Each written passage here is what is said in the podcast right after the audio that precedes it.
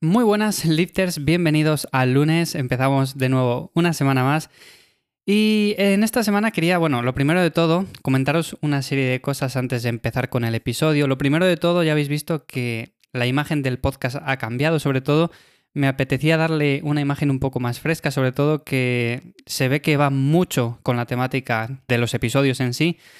Y me apetecía también comentaros que quiero hacer una serie de episodios un poco así random, por así decirlo, en los cuales charlo sobre diversos temas, ¿vale? Que aquí hablamos de entrenamiento, de deporte y de todo eso, pero bueno, para darle un poco más de variedad al podcast y demás, bueno, pues puedo charlar acerca de estilo de vida, de productividad, de cómo organizo yo mi día a día, bueno, en definitiva, de un montón de cosas. Quiero hacer este podcast aparte de entrenamiento, bueno, como si fueran cosas más relacionadas con mi día a día y en general pues con cosas que a vosotros también os interesen. Y en ese sentido también me había parecido interesante el hecho de crear como una especie de chat o algo en directo, no sé.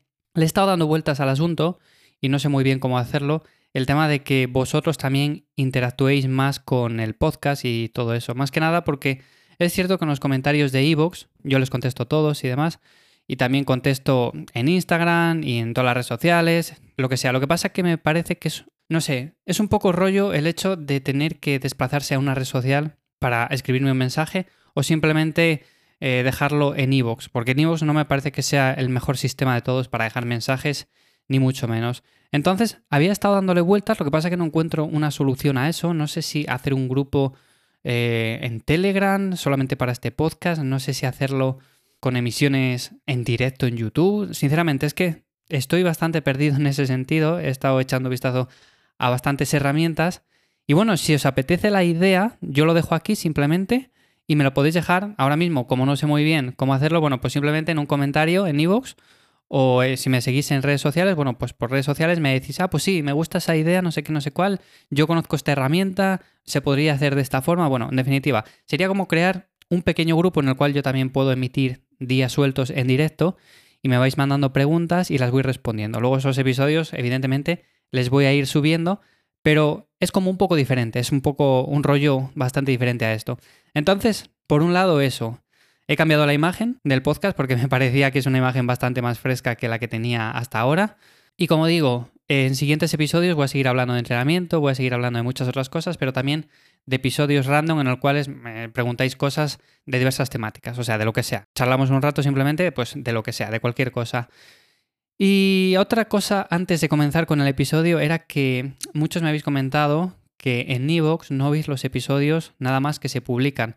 Y es un error que me está saliendo bastante frecuentemente, no solamente en este podcast, sino también en los otros podcasts. Y es que publico un episodio a las 6 de la mañana, por ejemplo, y no me sale a las 6 de la mañana en Evox. O sea, en todas las plataformas sí, en Spotify sí, en Google Podcast sí que me sale, eh, en Apple Podcast también. Bueno, en todas las plataformas sale.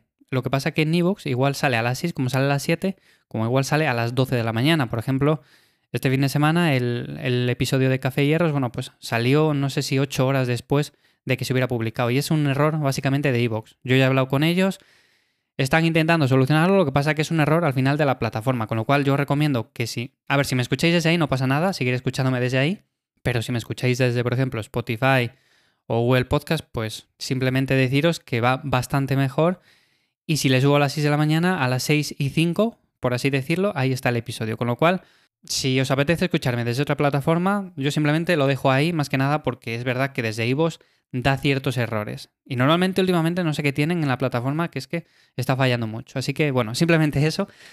Y sin más, bueno, lo que quería comentar hoy, que hoy me voy a alargar muchísimo, ya lo veo yo, es el tema de rutinas full body, seis días a la semana. He puesto seis días a la semana, pero bueno, puede ser cinco, seis, cuatro, los que sea.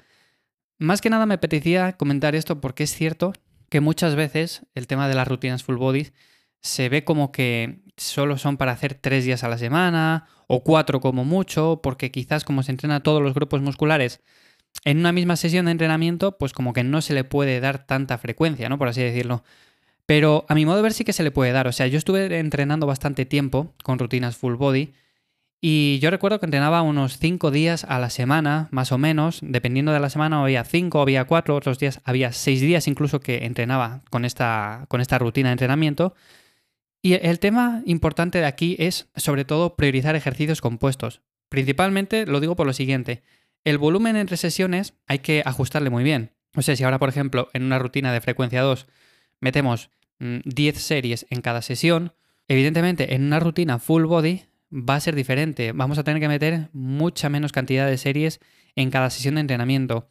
Si, por ejemplo, hacemos 5 días a la semana un movimiento como, por ejemplo, el press de banca, pues no vamos a meter cada día 10 series porque se nos iría el volumen, o sea, exageradísimo. Entonces, tenemos que meter pues una cantidad menor de series y al meter, por ejemplo, 3, 4, 5 series, pues es verdad que hay que priorizar ejercicios compuestos porque si no, de una manera u otra estamos dando como un estímulo insuficiente, por así decirlo. Es una manera simple de explicarlo, pero bueno, para que me entendáis.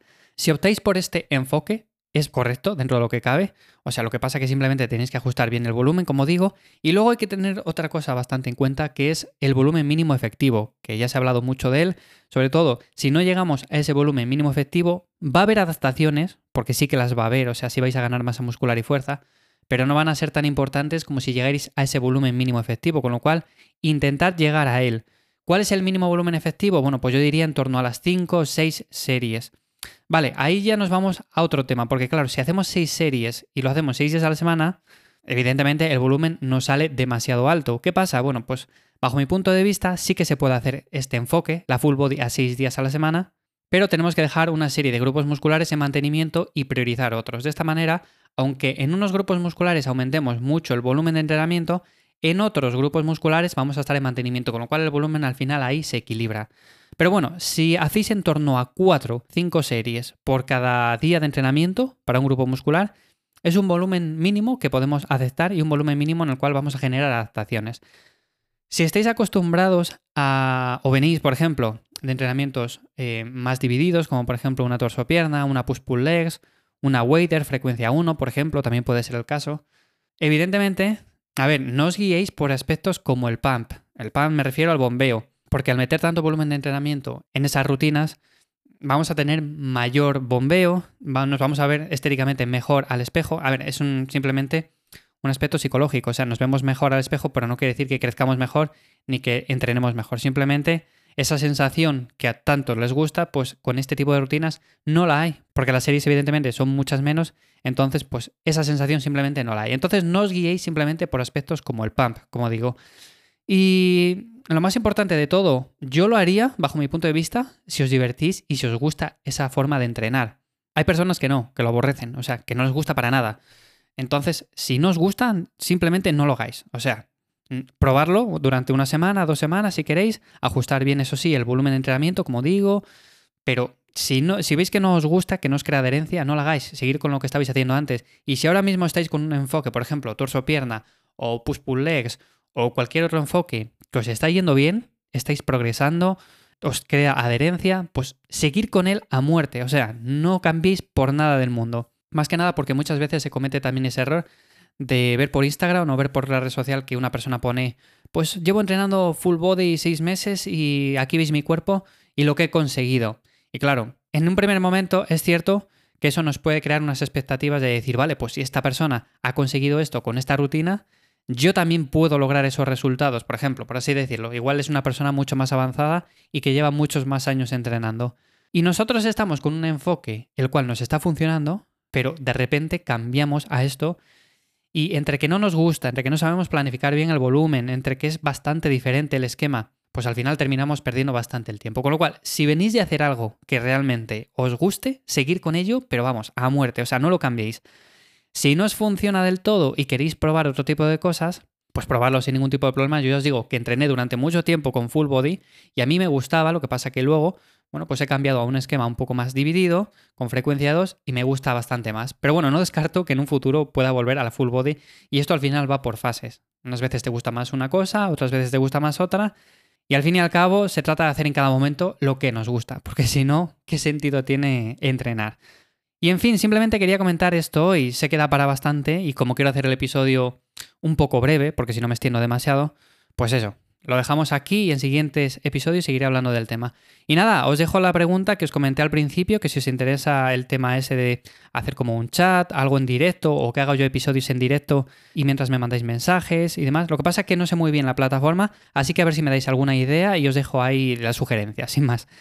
En fin, que nos escuchamos mañana martes en un nuevo episodio de Listers. Muchísimas gracias por estar ahí un día más y sin más, que paséis buen día. Chao.